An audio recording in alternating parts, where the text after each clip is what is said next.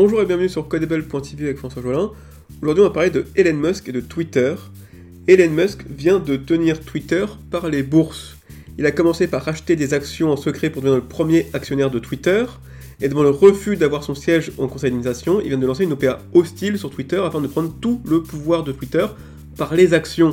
On verra comment il a fait, on verra que c'est une leçon pour nous que l'on peut parfaitement reproduire pour nous aussi tenir par les bourses les grandes entreprises de ce monde.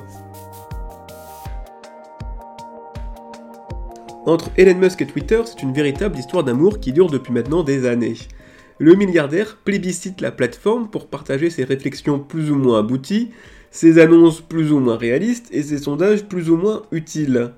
Il y a eu quelques querelles comme dans toute couple, notamment sur des tweets à propos de Tesla ou de Bitcoin qui ont affolé les cours de bourse. Elon Musk s'est même plusieurs fois fait rappeler par l'ordre par la SEC, la haute autorité des marchés financiers américaine. Mais au final, c'est le changement de politique de Twitter et sa censure qui a mis en péril le couple. La suppression du compte de Donald Trump, puis la démission de Jacques Dorsey dont j'ai parlé dans un précédent épisode, fut la goutte de trop. À tel point qu'Elon Musk se demanda s'il ne fallait pas rebâtir un nouveau Twitter. Cette idée germa également dans la tête d'un proche de Trump qui développa la plateforme Getir. Elle connaît actuellement un succès modéré. Ce qui reste supérieur à Trump lui-même, qui eut aussi l'idée, et lança sa plateforme Truth Social Network, un flop à l'heure actuelle. Fort de ces deux tentatives aux résultats peu probants, Elon Musk a pris une autre décision. Il acheta des actions de Twitter pour devenir le premier actionnaire et faire bouger les choses de l'intérieur. Avec son refus d'être dans le conseil d'administration, il lança carrément une OPA hostile à 40 milliards d'euros pour prendre le contrôle entièrement de Twitter par les actions. C'est une leçon pour nous tous que l'on peut réutiliser. Et oui, Elon Musk rappelle qu'avec une entreprise boursière, on n'est pas obligé de rester dehors pour protester. On peut tous prendre des actions et rentrer à l'intérieur. Évidemment, quand on est milliardaire, c'est plus simple, mais des mouvements civiques portés par des associations pourraient voir le jour, voici quelques exemples. La Société Générale pèse 25,8 milliards d'euros et compte 10 millions de clients.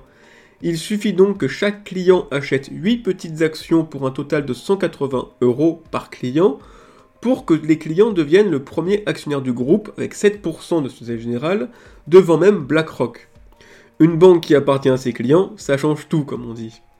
Autre exemple avec Altis, que le youtubeur français Idriss Aberkan a dénoncé sur sa chaîne, suivi par 500 000 abonnés.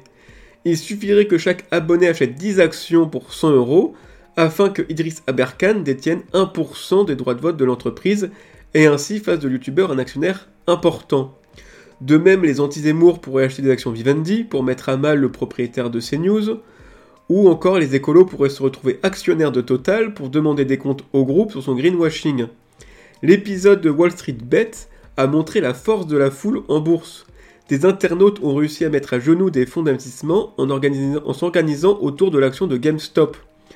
De plus, il n'est pas nécessaire d'être majoritaire et de peser dans les décisions, le simple fait d'être actionnaire nous donne des droits le droit d'information, y compris de documents non publics comme certains rapports, le droit d'adresser des questions aux dirigeants, lequel a une obligation légale d'y répondre durant l'Assemblée générale, le droit de présence en Assemblée générale, le droit de vote durant l'Assemblée générale, et même le droit de défense des intérêts de la société.